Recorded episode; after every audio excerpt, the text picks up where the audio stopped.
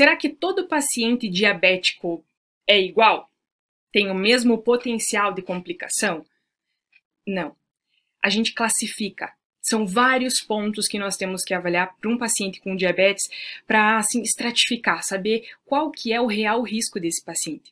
As pessoas com diabetes vulneráveis, que provavelmente terão resultados piores se contraírem o COVID-19, são quem?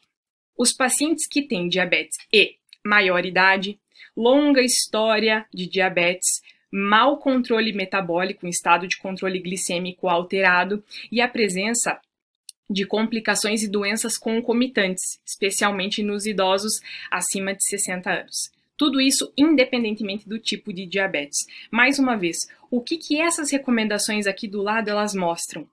Que a análise do paciente ela tem que ser sempre, sempre, sempre completa.